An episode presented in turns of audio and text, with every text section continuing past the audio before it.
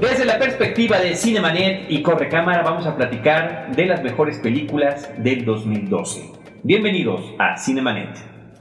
El cine se ve, pero también se escucha. Se vive, se percibe, se comparte. Cinemanet comienza. Carlos del Río y Roberto Ortiz en cabina. www.cinemanet.mx es nuestro portal. Es un espacio dedicado al mundo cinematográfico desde hace más de 7 años. Muchas gracias y muchas felicidades a todos nuestros amigos cinéfilos que nos han acompañado y a los que han tenido la paciencia para escucharnos nuevamente. Yo soy Carlos del Río, les saludo y saludo a Roberto Ortiz. Pues mandando también un saludo de Año Nuevo y con el gusto de que nos encontremos en esta nueva etapa de Cinemanet, donde vamos a hablar efectivamente en este primer programa de lo mejor, de acuerdo a cada uno de nosotros, de 2012. Y como testigo de calidad, como gran amigo nuestro eh, por parte del proyecto Corre Cámara, nos acompaña una vez más en esta cabina Hugo Lara Chávez. ¿Cómo estás, Hugo? Bien, Carlos. Roberto, muchas gracias por invitarme a este programa y este espacio tan eh, ya entrañable, un clásico de la blogósfera, como, decía, como decíamos hace un momento. ¿no? Muchísimas gracias. Fíjate que además es una tradición que hemos eh, compartido con la gente que nos acompaña, con nuestros amigos cinéfilos, la de mencionar a, en cada inicio de año las películas que más nos gustaron, que más nos impactaron desde eso sí hay que decirlo, Hugo y Roberto, desde un punto de vista muy personal.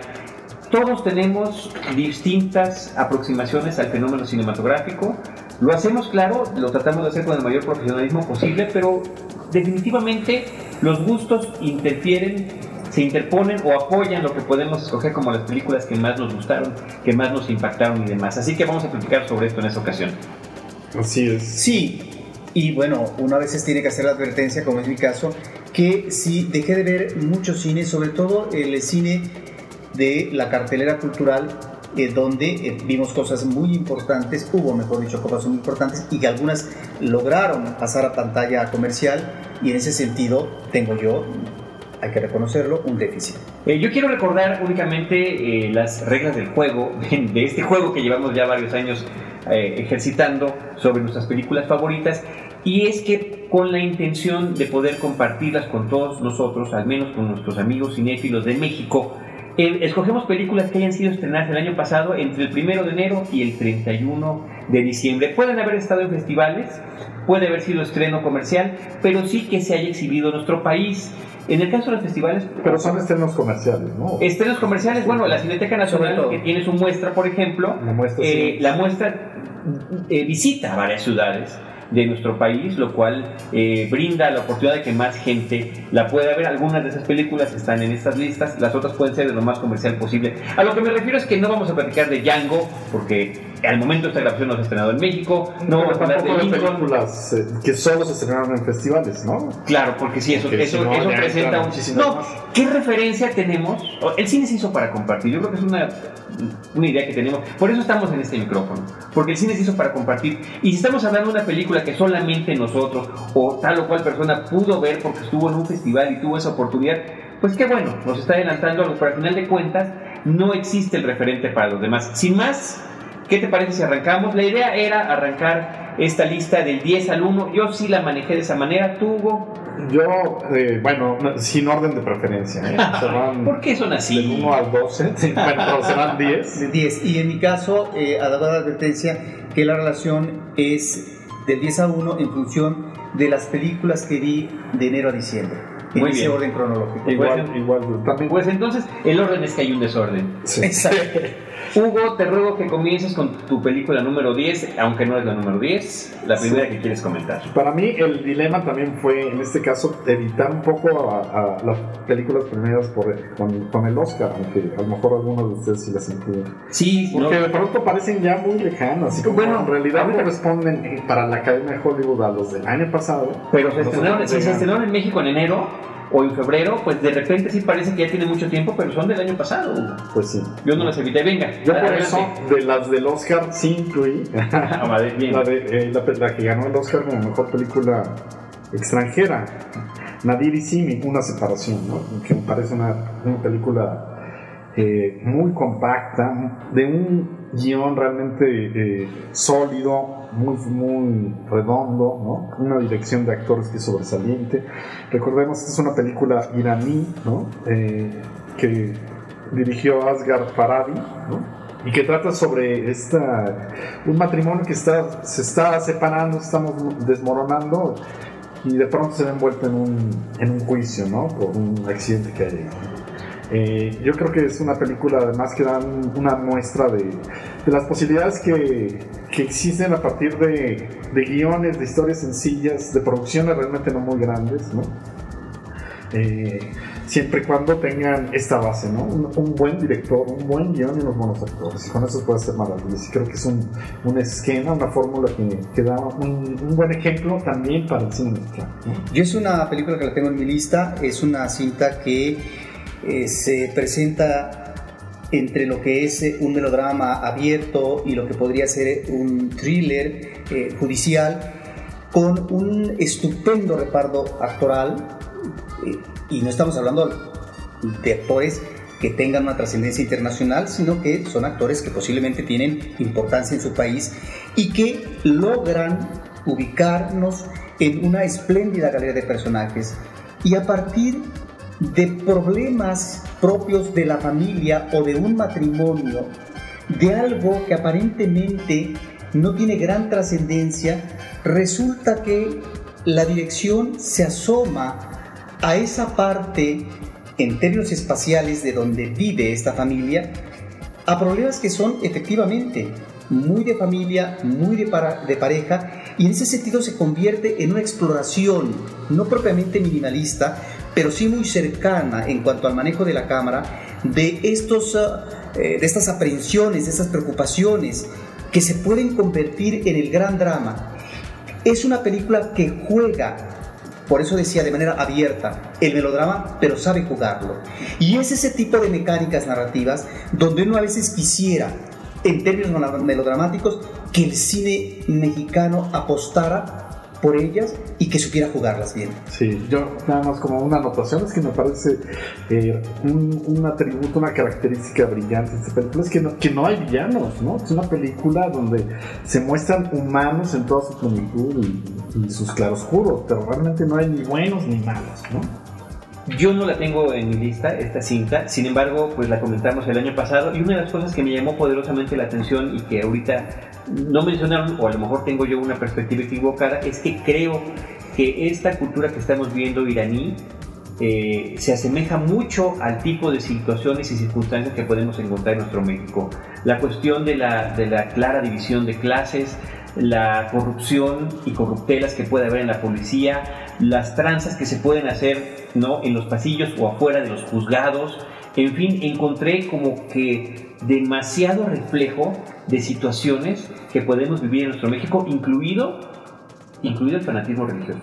Sí, y también otra característica de la película, no sé si ustedes la compartan, es que derriba varios como mitos, estereotipos que tenemos nosotros o la mayoría de la gente que ignoramos la cultura iraní, ¿no? Por supuesto. De pronto, esta nos presenta una visión del, iraní, del Irán moderno, de la sociedad moderna musulmana, ¿no? que no tiene nada que ver con los referentes que de pronto nos digan por la televisión, por el cine, ¿no? O sea, a mí me, eh, me asombró y disfruté descubrir ese, ese mundo que retrata eh, esta película.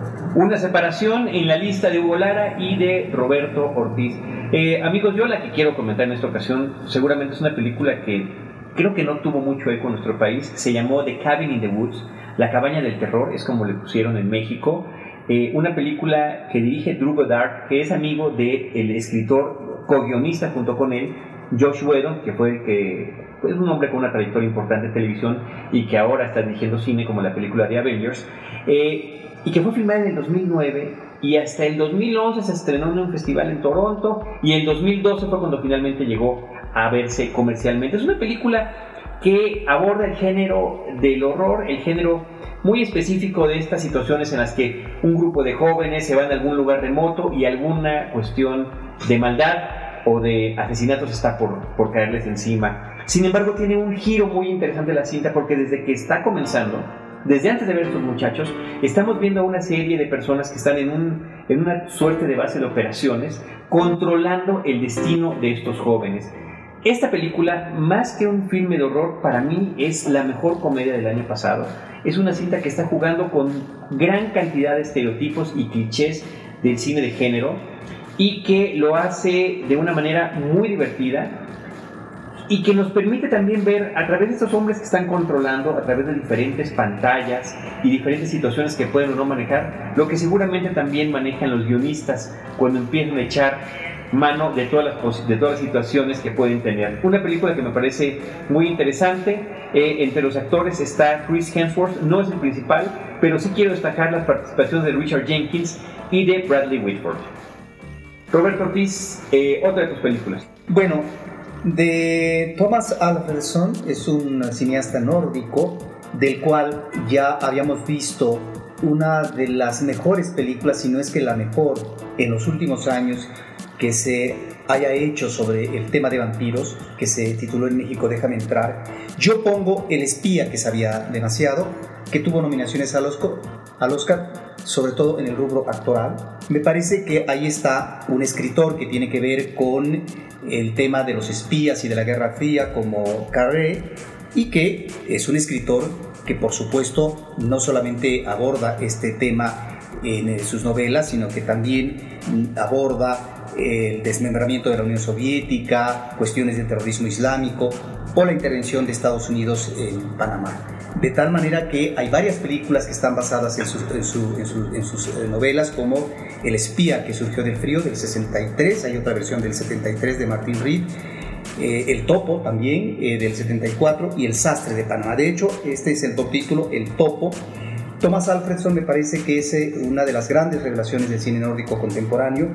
Y aquí estamos ante una película que nos recuerda, Hugo y Carlos, aquellas otras cintas eh, que se manejaron en cierta época, sobre todo el cine estadounidense, de la Guerra Fría, porque precisamente esta película aborda esto, a, partir del sistema de los agentes secretos eh, de lo que es el Reino Unido y su participación en términos de espionaje en el ámbito de un país eh, de, la, de, la, de, la esfera de la Unión Soviética. Aquí yo creo que estamos en principio ante un guion muy bien armado, un guion complejo, un guion que exige al espectador eh, el seguimiento de los diferentes vericuetos, porque si no uno se puede perder. En ese sentido es un una película que exige al espectador una atención, pero estamos también ante un magnífico registro actoral, estamos ante realmente espléndidos actores, pareciera que están compitiendo unos con otros, y sobre todo lo que es esta atmósfera a partir del agente secreto, ya en la personalización, que tiene que ver con este mundo cerrado, solitario, pero que finalmente está al pendiente en cualquier momento para manejar el ejercicio de la coerción, de la traición, del asesinato. Es, me parece, una espléndida película, una película que no sé si tuvo algún eco comercial, pero que me parece que confirma en una vertiente totalmente diferente, porque deja de entrar, era del género terror, ante una cinta que tiene que ver más con el thriller policial. Tinker Taylor Soldier Spy es el título original. Yo no la tengo en mi lista, ¿tú la tienes, Hugo? No lo tengo, pero eh, la verdad es que te gustó mucho. Es una película memorable. Estaría tentado en ponerla. Creo que eh, el título en inglés representa más cabalmente la metáfora de, este esquema de ajedrez, ¿no? En el que se, se eh, cuenta la historia, ¿no? Es un gran tablero de ajedrez, estas cuatro piezas que son los los espías sospechosos, ¿no? Y a partir del cual, ¿no? Se va elaborando toda esta complicada intriga, ¿no? Muy cerca también de la intriga política, ¿no? El espionaje, muy de los 70 incluso visualmente, en términos de la textura, recuerda películas como con los hombres del presidente, tal vez, ¿no? Este, no sé, Missing incluso, ¿no? Es una película que se quedó también muy cerca de estar en mi lista. Es muy difícil elaborar este tipo de listas. Qué bueno que la mencionas, Roberto. Me parece que es excepcional. Es una cinta de espionaje, pero de este espionaje contenido. Hay otros tipos de espías en el cine, Sí, no, no pero en es esta ocasión seguramente ¿no? claro, esto es como más se acerca a la realidad. Por eso se puede volver una película difícil para el espectador. Se vuelve, puede ser, por eso digo yo contenida, ¿no? Y también con un ritmo distinto. Sin embargo, efectivamente, Gary Oldman, está. Sí. Gary Oldman está excepcional en su papel. Mark Strong está muy bien. John Hurt, Toby Jones, como dices tú, Karen Hines, este hombre Benedict Cumberbatch, que también es el, el joven que está ayudando en su investigación al, al personaje de George Smiley. Y recordar que esta novela había sido adaptada a finales de los 70 en la televisión británica y era Alec, Bin- Alec Guinness el que interpretaba el personaje de George Smiley. Gary Oldman es el que lo Que hace. Gary Oldman lo hace actualmente en esta película. Así que muy buena selección, Roberto. Hugo, Bueno, yo pondría a continuación una de las películas fundamentales del año, ¿no? Que estuvo en Cannes y fue premiada con la Palma de Oro. Me refiero a Amor, la película más reciente de- del alemán Michael Haneke, ¿no? Que, bueno, estamos hablando de ya de uno de los grandes maestros del cine actual, sin duda, ¿no? Y de varios años para acá, ¿no? Eh, esta es una película muy conmovedora, ¿no? Es muy- y precisamente es una historia de amor, ¿no? Acerca de dos viejos al final de su vida. ¿no? Y es una película dolorosa y triste, ¿no? También, como lo es en general el cine de Haneke, en general sus personajes que tienen estos ángulos también eh, un tanto sombríos, un tanto tristes, solitarios, ¿no? Y es profundamente humana, ¿no? O sea, también otra vez estamos viendo un narrador que sabe eh, explorar, ¿no? El interior de, de sus personajes, esos personajes son totalmente eh, humanos, ¿no? Totalmente reales, o sea, que son capaces de, de mover distintos fibras, ¿no? Desde lo que va de la, de la ternura a la, a la, a- a la crueldad, ¿no? No sé ustedes si la tienen también, ¿no? Además, bueno, hay que destacar No la la, increíble, las sobresalientes actuaciones, ¿no? De Jean-Louis Triteña y Manuel Río, ¿no? Sí, una película que se perfila. Estamos grabando este podcast un- unos días antes de que se anuncien las nominaciones a los Oscars. Amor quedó entre las nueve finalistas. Hace una especie de lista corta, de lista breve, la academia. Es donde nos enteramos que la única latinoamericana que quedaba era la película No. Pero viene con todo Amor de Haneke. Se me hace que no nada más queda entre las nominadas, sino que es muy, muy probable que sea la película que se pueda llevar este premio. Si es que no se atraviesa por ahí en el camino la película Amigos. Bueno, ya ganó el Oscar en esa categoría, ¿no? Precisamente por The White ¿no? El listón blanco, efectivamente. Bueno, pues yo tengo en mi lista, en, en- en las- la, la película que sigue, es Frankenweenie, la película de Tim Burton, que me parece que es un estupendo homenaje al cine mismo. Es una película que retoma de alguna manera el mito de Frankenstein, del Frankenstein cinematográfico, pero también de muchas otras criaturas de la- del género del horror y que está basado en un cortometraje que el mismo Tim Burton había dirigido muchos años atrás cuando es despedido justamente por la temática de un niño que pierde su mascota y que como el Dr. Frankenstein lo revive a través de los medios de la electricidad. En esta ocasión Tim Burton, que había hecho esa película en acción real, lo hace ahora en el medio que le favorece muy bien del stop motion, del cuadro por cuadro, con figuras y personajes que se adaptan perfectamente a esta estética burtoniana. En algún viaje a Los Ángeles en el que coincidimos Hugo Lara y yo, fuimos a la exposición que había en el Museo eh, de la Ciudad de Los Ángeles, en el ACMA, Los Angeles eh, County Museum, la exposición de, de Tim Burton, donde el despliegue de talento que tiene este hombre en la escritura, en el dibujo, en la escultura, es absolutamente impactante. Es un artista completo, ¿no? O sea, no es solo un cineasta, ¿no? Es, él sí no es un artesano, él es un artista completo, ¿no? O sea, que entra y es capaz de dominar bastante de distintos eh, pues, ámbitos, ¿no? De la realización y de la creación, ¿no? Ahora, con esta película supongo que está en etapa de rehabilitación del director. En cuanto a que Sí. hay unas citas últimas que realmente no han sido muy convincentes, eh, es efectivamente eh, un ah, artista que sabe manejar muy bien eh, los elementos de la técnica y sobre todo en el caso de la animación es un experto y es un artista, ciertamente. Yo creo que esta película es eh, una película importante porque efectivamente es un homenaje al cine porque nos está remitiendo a los orígenes de Frankenstein, cinematográficamente hablando, del cine sonoro, porque es la primera película de Frankenstein de la Universal de los años 30. Ahí está, en principio, esa caracterización. Pero por otra parte, me parece que el universo que crea infantil es un universo que resulta atractivo porque no es complaciente con ese universo, sino que a cada personaje les da su psicología y su manejo personal de evidencia eh, con sus compañeros, con su familia, etc. De tal manera que estamos ante una visión, yo no diría propiamente tétrica, pero sí de personajes infantiles no al estilo en que siempre vemos estos personajes infantiles que son bondadosos, que son personajes formidables, que están entregados a un vínculo perfecto familiar, sino al contrario, yo creo que vemos ahí más de una distorsión y esto me parece que es uno de los atractivos de la cinta. Sí, totalmente de acuerdo, Roberto. Qué bueno que mencionas este asunto de que las películas últimas de Tim Burton nos habían dejado mucho que desear. Sombras Tenebrosas y Alicia en el País de las Maravillas son películas que a pesar de que vienen de la mano de este director eh, tan entrañable para algunos de nosotros, nos habían dejado con un sinsabor y esto me parece que es un estupendo regreso al Burton que añoramos, al Burton que queremos y, del Burton que esperamos muchas otras cosas más. Entre muchos de los homenajes que yo creo que son incontables al cine que tiene la película, por ahí hay referencias al cine en 3D y demás, está este tan importante de la figura de Vincent Price, que es el, personaje del profesor Rick eh, que hace la voz Martin Landau, pero que físicamente es, una, es una imitación de Vincent Price, un actor que Burton admiraba, con el que Burton trabajó en su cortometraje. Vincent justamente es el narrador y que todavía llegó a aparecer en sus películas en Edward Scissorhands. Así que Frankenweenie me pareció una extraordinaria sorpresa en este 2012. Roberto.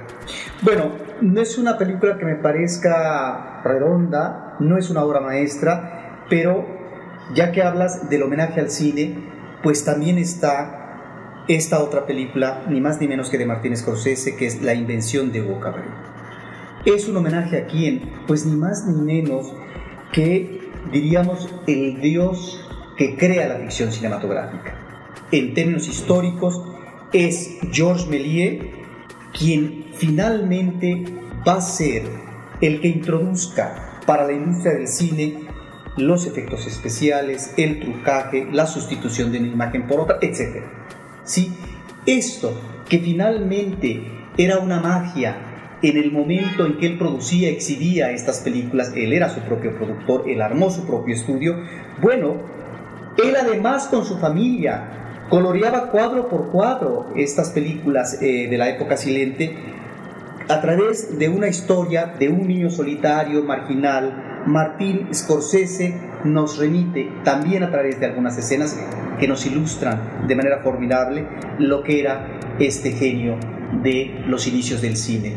Me parece que ahí está nuevamente el talento de Scorsese, pero sobre todo el manejo consciente que él tiene sobre la importancia de ir a los orígenes, sobre la importancia de rescatar precisamente estos personajes y de rescatar al mismo cine, como lo sabemos, en otra serie de proyectos donde ha intervenido Scorsese, Scorsese para restaurar, rescatar películas importantes de la historia del cine mundial.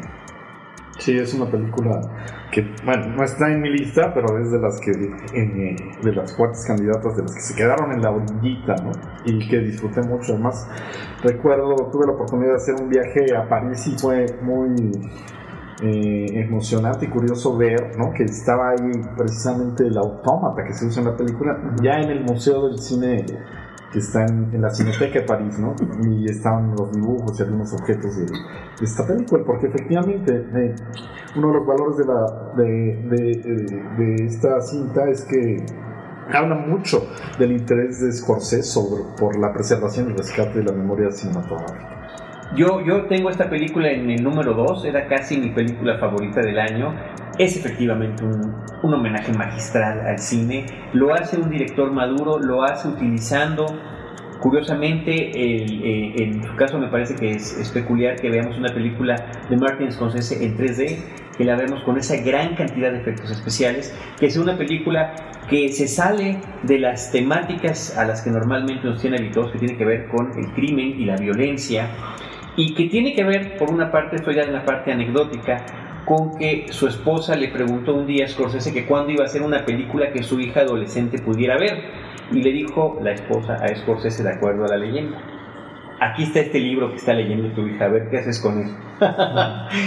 y resulta que encuentra Scorsese este medio fantástico, no nada más para estar en contacto con su hija, por supuesto, sino de, de, canalizar todo esto que está comentando Roberto, de el amor que le tiene Scorsese al cine, la pasión por la restauración, por el cuidado, por la preservación, y que en, la cuestión temática de la historia, con lo que sucede con el personaje de Méliès en la cinta, es primordial.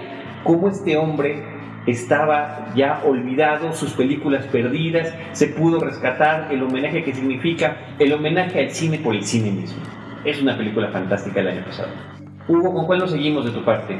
De Hugo Cabré nos vamos con Hugo Lara. Eh, de la siguiente en mi lista, Melancolía, la película de Lars von Trier, que trata, bueno, es un díptico acerca de dos hermanas. Una, una de ellas es, eh, la primera parte transcurre en la boda la boda de esta el personaje que es interpretado por Kirsten Dunst. Y la segunda parte pues se refiere a la otra hermana, que es la que organiza esa boda, una boda malograda por una serie de circunstancias. La segunda parte está centrada en la otra hermana y en este momento que es eh, justo antes ¿no? de que choque un gran planeta con la Tierra. ¿no? Eh, y que eso, bueno, deriva en unas situaciones que finalmente eh, son el fondo de una historia acerca del conflicto entre estos dos personajes atormentados en su propia circunstancia. Eh, creo que es una película pues llena, o sea, muy en el estilo de, de este cineasta, ¿no? También de pronto usa esta gran metáfora de un fenómeno de esta naturaleza, un apocalíptico. apocalíptico, ¿no? para hablar, ¿no? Incluso en términos poéticos de, del dolor, ¿no? Y de la soledad de estos personajes, ¿no? Que están en, constante enfrentamiento.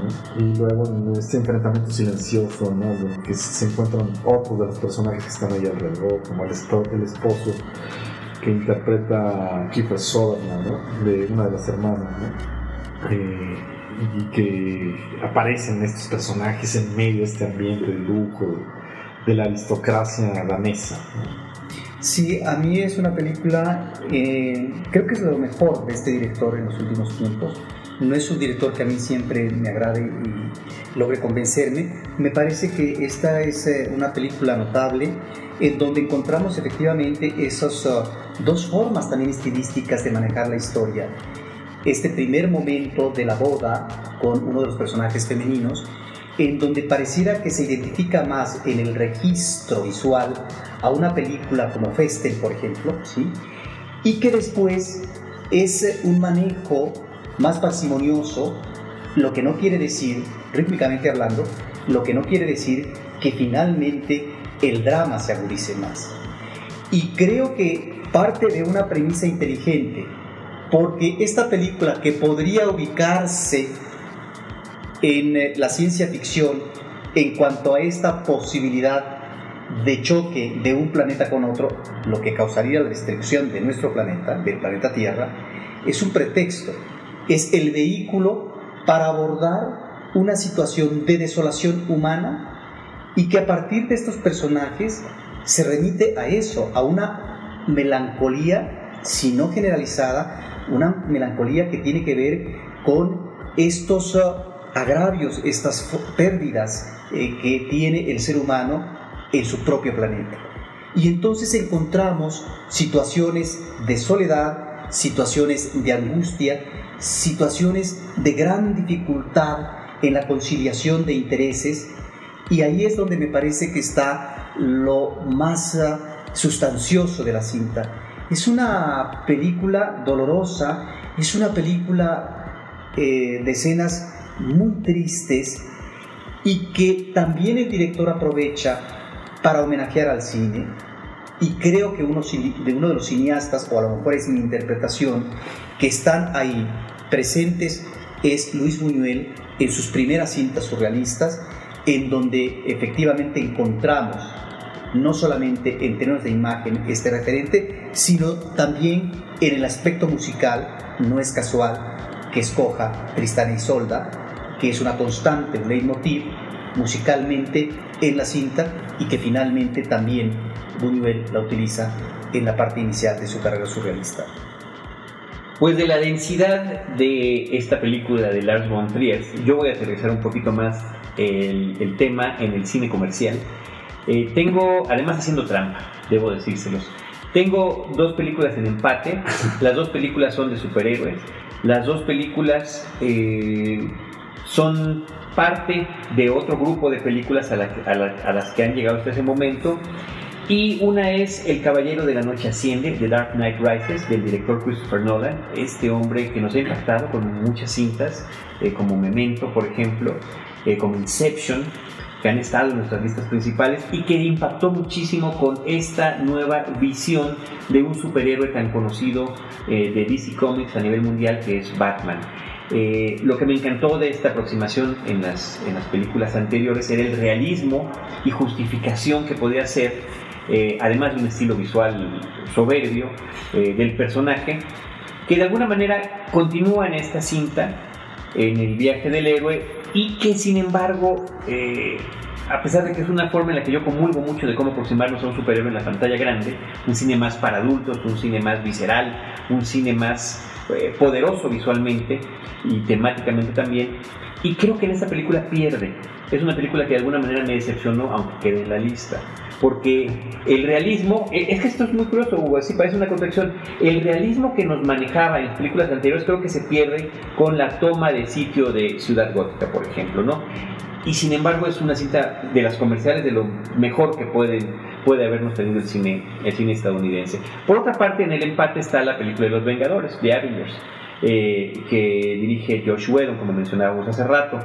Esta película viene de un proyecto muy ambicioso, pero muy irregular, que era tener las historias individuales de cada uno de los superhéroes que conformaran ese grupo y que eh, eh, teníamos películas tan interesantes como la primera de Iron Man, que es divertida, es otro estilo de ver al personaje, con un poco más de sarcasmo, un poco más eh, despegada de este tipo de realismo, y otras mucho menos elaboradas como es la de Thor, que me parece que es la más débil de las películas de estos superhéroes. Sin embargo, el gran reto de poder incluir a todos estos personajes, darle su lugar, su tiempo y, y generar una historia que fuera igualmente emocionante y simpática, sin caer en lo absurdo, me pareció un logro muy interesante en, el cine de superhéroes. Dos estilos diferentes, dos eh, eh, diferentes héroes que vienen de distintas compañías, como son Marvel Comics y DC Comics, pero que finalmente tuvieron un lugar muy importante en el gusto de los cinéfilos en este 2012 que concluyó. No cae en lo absurdo, pero sí en lo paródico. Y esto me parece que es uno de los elementos afortunados que le dan este ingrediente muy atractivo para el público. ¿En los Vengadores? disfrute en los sí, Vengadores. Absolutamente de acuerdo, Roberto. Es increíble que en la película de los Vengadores los mejores momentos de risa los tenga un personaje como lo es Hulk. Así que eso, ese, eso, ese tipo de cosas a las que me refiero y gracias por hacer el comentario. Roberto, ¿con cuál seguimos de tu lista? Bueno, hay una película que a mí me gustó, tal vez algunos consideren que es una película menor, que aquí en México le pusieron al final de los sentidos, con Edwin McGregor. Parece que es una cinta con Christopher Plummer, además, una cinta que nos eh, plantea la relación, no propiamente difícil, pero sí de intención de acercamiento humano entre un hijo, que es McGregor, y Christopher Plummer, que es el padre, un hombre ya de gran edad, un anciano. ¿Qué hay de revelador en esta historia para el hijo? Resulta que el padre ha decidido, después de tantas décadas, salir del closet, confesar y vivir su homosexualidad. ¿Qué otro elemento dramático encontramos ahí? Que el padre está viviendo una fase terminal porque, de vida porque tiene una enfermedad que lo va a llevar a la tumba. En esta relación, a veces de extrañeza por parte del hijo, encontramos también esta reubicación que deberá de tener este hijo a partir del padre, de lo que el padre está mostrando de su vida. Es decir, el padre se nos presenta como un espejo y en donde el hijo, y esto es tratado de una manera muy sutil, eh, por parte de la dirección, el hijo tendrá que ver en adelante qué cosa es lo que quiere de la vida. ¿Él es acaso heterosexual? ¿O finalmente por ahí hay un filón homosexual? ¿Él qué intentará o qué procurará para poder encontrar asideros, pero sobre todo, que como asideros ahí está el padre, que puedan darle rumbo, definición y sobre todo claridad para finalmente en ese rumbo tener estos elementos de los cuales se cobija el ser humano para tratar de lograr la felicidad. Es una película que narrativamente es también muy atractiva porque esto sucede sobre todo en los documentales que manejan material de acervo del pasado para poder abordar un personaje, una situación, un momento histórico, etc. Y aquí efectivamente, esto obviamente es un recurso, en este caso de ficción, encontramos estos elementos propios de los acervos fílmicos, en donde lo mismo está la fotografía del pasado de la niñez del hijo, que lo mismo están estas películas eh, de 16 eh, milímetros o Super 8 que se hicieron en una época, etc. Por lo tanto, es una película no solamente atractiva por la gravedad de su tema, sino al mismo tiempo por los recursos narrativos que emplea.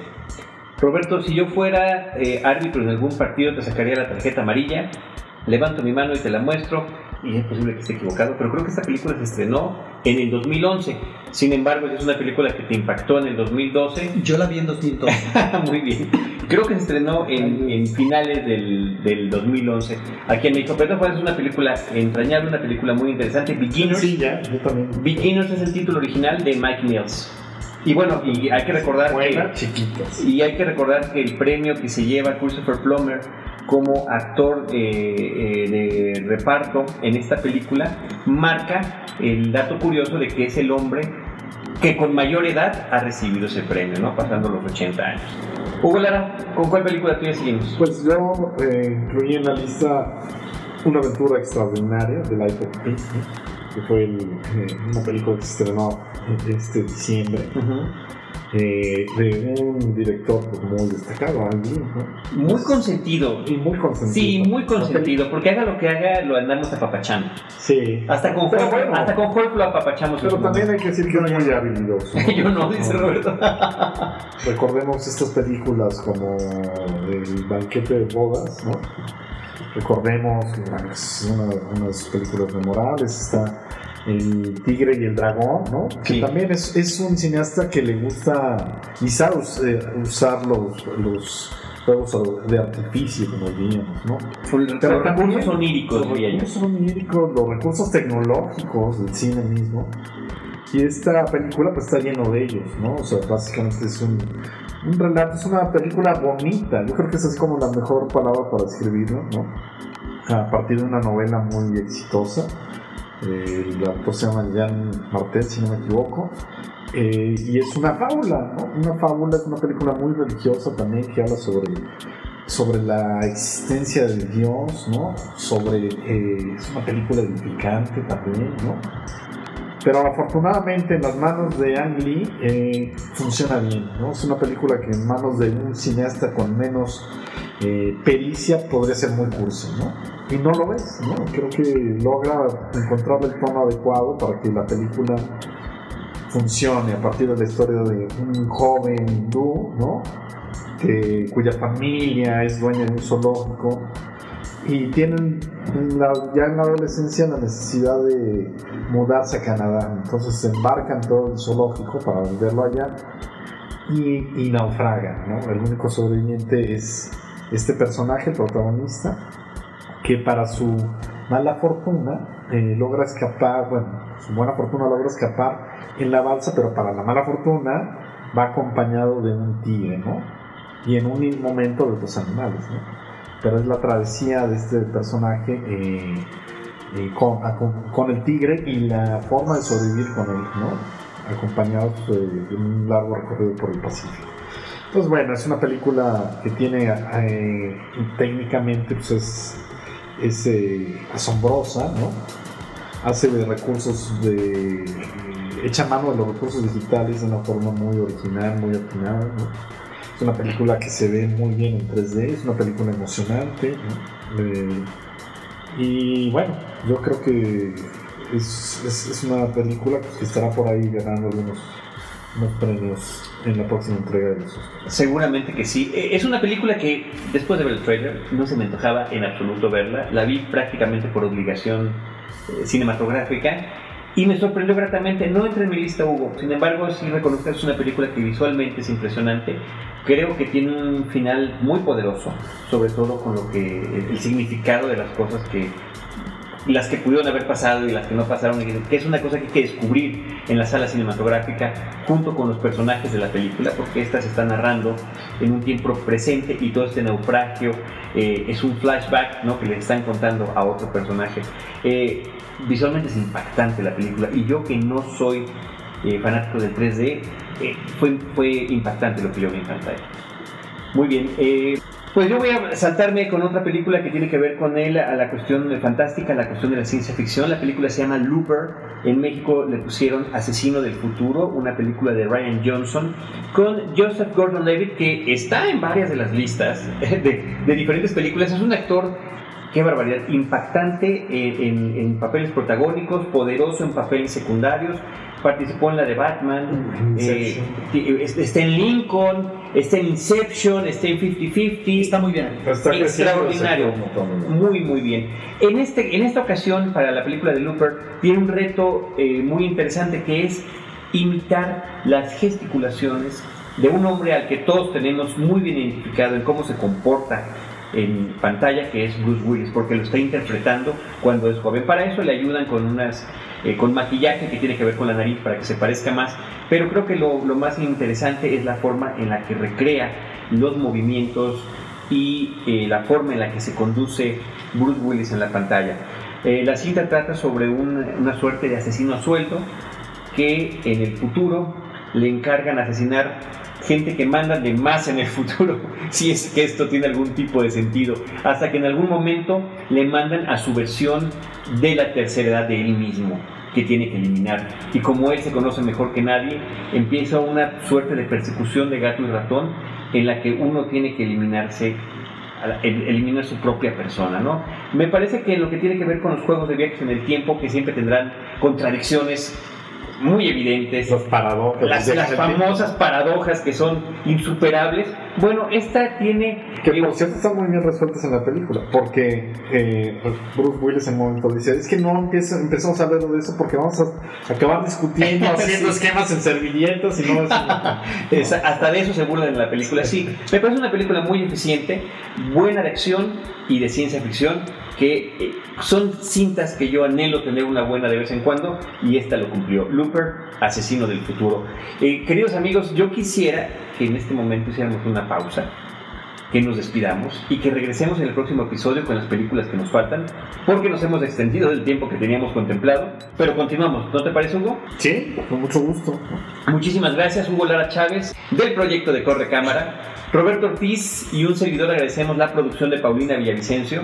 Recuerden que estamos en arroba cinemanet, en eh, facebook.com diagonal cinemanet y en cinemanet 1 en YouTube. Nosotros los estaremos esperando en nuestro próximo episodio con cine, cine y más cine.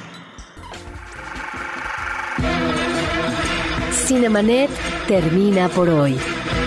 Más cine en Cinemanet.